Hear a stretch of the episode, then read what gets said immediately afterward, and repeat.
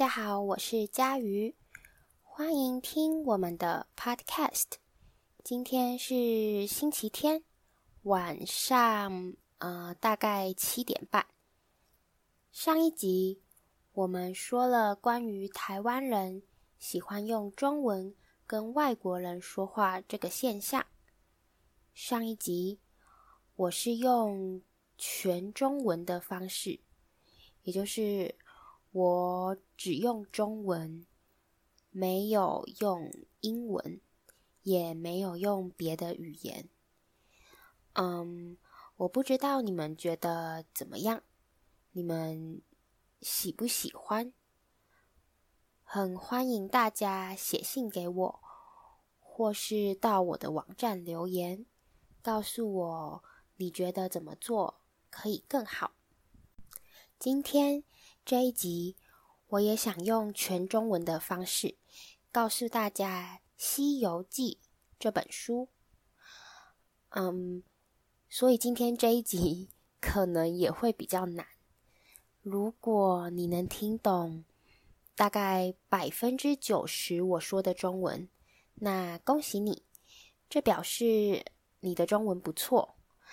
也表示别人可以用简单的中文向你说明大部分的东西，也就是，嗯，你已经可以开始用中文学习中文了。嗯，你已经可以开始用中文学习中文了。什么意思呢？呃，你已经可以开始用中文学习中文了，也就是你在学习中文的时候，当你遇到不知道的字。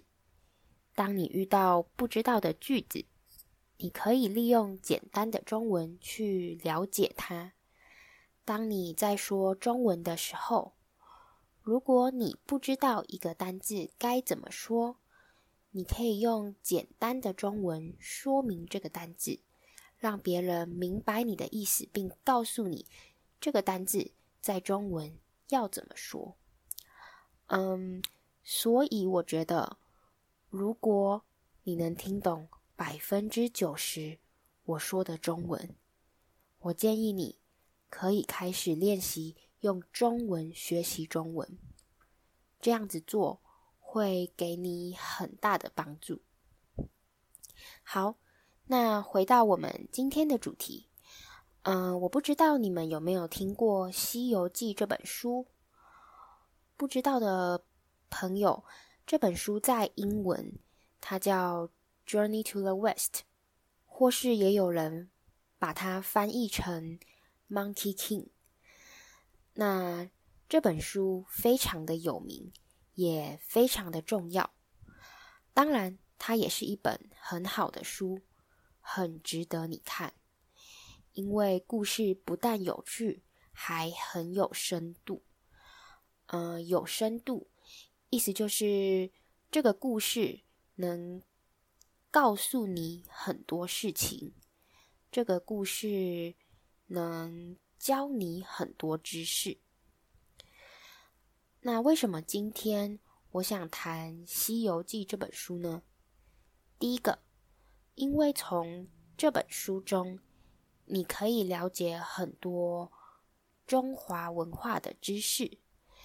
呃，中华文化就是说中文的人，哦，说中文的人，我们叫做华人。那说中文的华人的文化就是中华文化。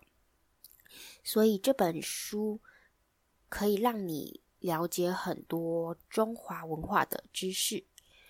再来，我觉得《西游记》这本书很值得看，因为，就好像西方的莎士比亚，呃，英文是 Shakespeare，好像西方的莎士比亚一样，中文有很多成语、谚语来自这本书，来自这本书里面的角色，来自嗯这本书里面出现的人物，所以我觉得在学习中文的人有机会的话，都应该看看这本书，因为它非常非常的好看，然后也非常非常的经典，很受大家欢迎。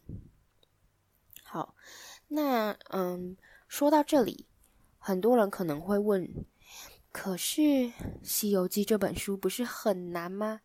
我怎么可能看得懂？嗯，没错，这本书的中文真的很难。嗯，为什么呢？因为它是用文言文写的。嗯，文言文。嗯，什么是文言文呢？文言文就是以前的人用的中文，古代的人用的中文。它跟现代的中文很不一样。文法、发音、单字的意思都不太一样，所以，嗯，不要说是外国人了，连母语是中文的人都不一定能明白文言文，不一定能看懂文言文的意思。那，嗯，因为《西游记》是古代人写的。古代的中国人写的，所以《西游记》里面的中文，现在的人读起来会觉得好难啊。对，那嗯，连母语是中文的人都看不懂了，你就会问外国人要怎么看《西游记》呢？要怎么样外国人才能看懂《西游记》这本书？嗯，其实我觉得。有一个很好的方法，可以让你一边学习中文，一边看《西游记》，而且不太难。要怎么做呢？那就是，嗯，你可以不用看《西游记》的原著。嗯，《西游记》的原著，原著的意思就是原本的《西游记》，你可以看。用简单的中文写的《西游记》，嗯，这是什么意思呢？就是在网络上，其实你可以找到为外国人写的《西游记》，它是用非常简单、现代人常常使用的中文来改写《西游记》，我觉得很适合正在学习中文的人看。那。嗯，像这种为外国人写的书，在中文就叫做汉语分级读物。汉语分级读物，在英文的话，可能把它翻译成嗯，graded stories，类似这样的东西。所以，如果你有兴趣的话，你可以自己上网找像这样的汉语分级读物。或是，呃，你也可以去我的网站，在这一集 Podcast 的页面，我放了《西游记》这本书的连结。有兴趣的话，你可以买这本书来看看。那我相信你会喜欢的，你一定会喜欢的。好，那呃，讲了这么多，接下来我要来讲关于《西游记》的。一些背景知识，让你大概知道《西游记》这本书在说什么，它的作者是谁，它是在什么时候被写出来的。好，那呃，《西游记》呢，它其实是中文四大奇书之一，嗯，四大奇书。什么是四大奇书呢？在在中文，在华人文化里面，其实有四本很重要、很经典的书，叫做四大奇书。这四本书包括《西游记》、《水浒传》、嗯，《西游记》、《水浒传》、《三国演义》，还有《金瓶梅》。那今天。我要讲的是《西游记》。嗯、如果以后有机会，我也能谈谈另外三本书的故事。当然，如果你们有兴趣的话，对，好，那《西游记》它是四大奇书之一，非常的重要，非常的经典。它的作者是吴承恩。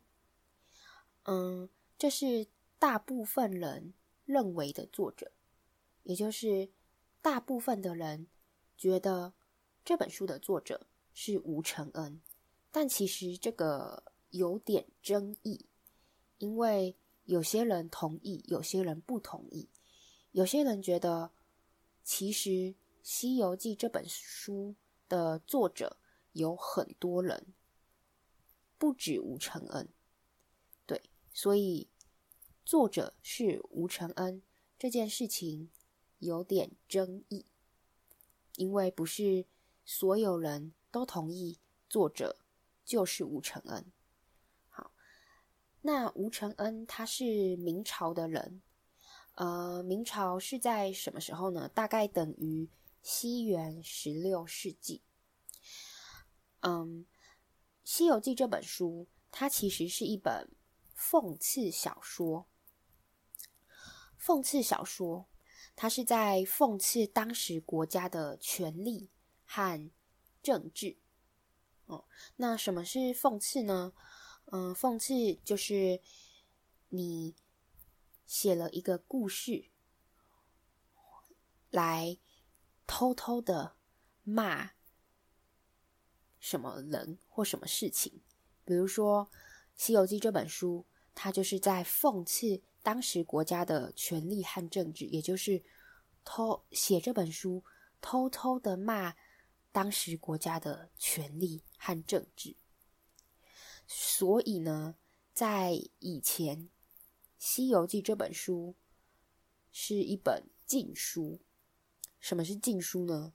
就是政府说：“嘿，这本书你不能看。”你看了，你就可能，呃，我会拿走你的书，或是我会把你抓走。它在以前是禁书，因为它是一本讽刺当时国家权力和政治的讽刺小说。那《西游记》这本书呢，它又和佛教有关。佛教就是中国。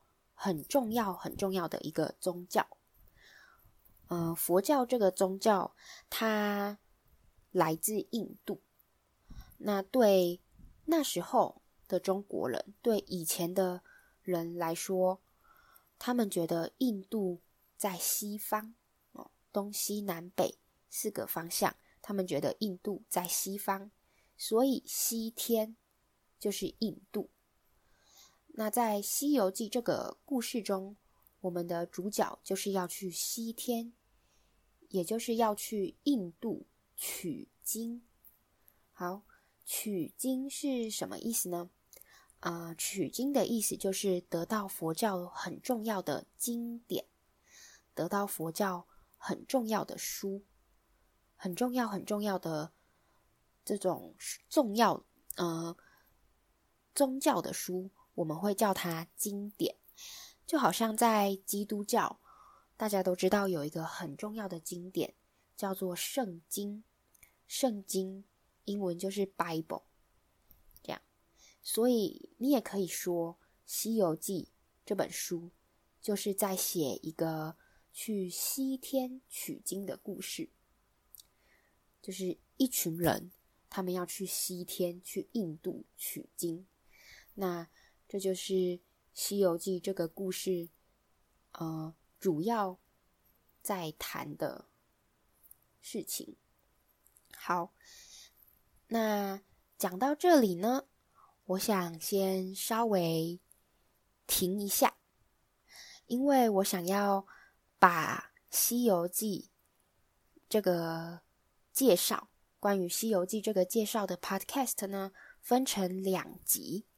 也就是今天这个是《西游记》介绍的第一集，那之后我会再做第二集出来，所以第一集我先介绍《西游记》的作者，《西游记》是在什么时候被写出来的，还有《西游记》它是怎么样的一本书，它跟佛教有关。最后，呃，它这个故事是在讲去西天取经的故事。那下一集我会告诉你们更多有关《西游记》的故事。这个故事非常非常的有趣。如果我要全部介绍完，可能要花我不知道一年的时间，那是不可能的。所以我只会简单的介绍这个故事。那我介绍这个故事为什么呢？为什么我要介绍这个故事？因为我希望，嗯，可以让你们有兴趣去看这本书。然后在看这本书的时候，你可以一边学习中文，对。那这就是嗯，今天这一集的 Podcast，我想要谈的主题《西游记》，请大家期待下一集的 Podcast，我会讲《西游记》里面到底这个故事发生了什么。到底这个故事，嗯，有什么有趣、吸引人的地方？好，那这就是今天这一集的主题，希望大家会喜欢。我们下次再见，拜拜。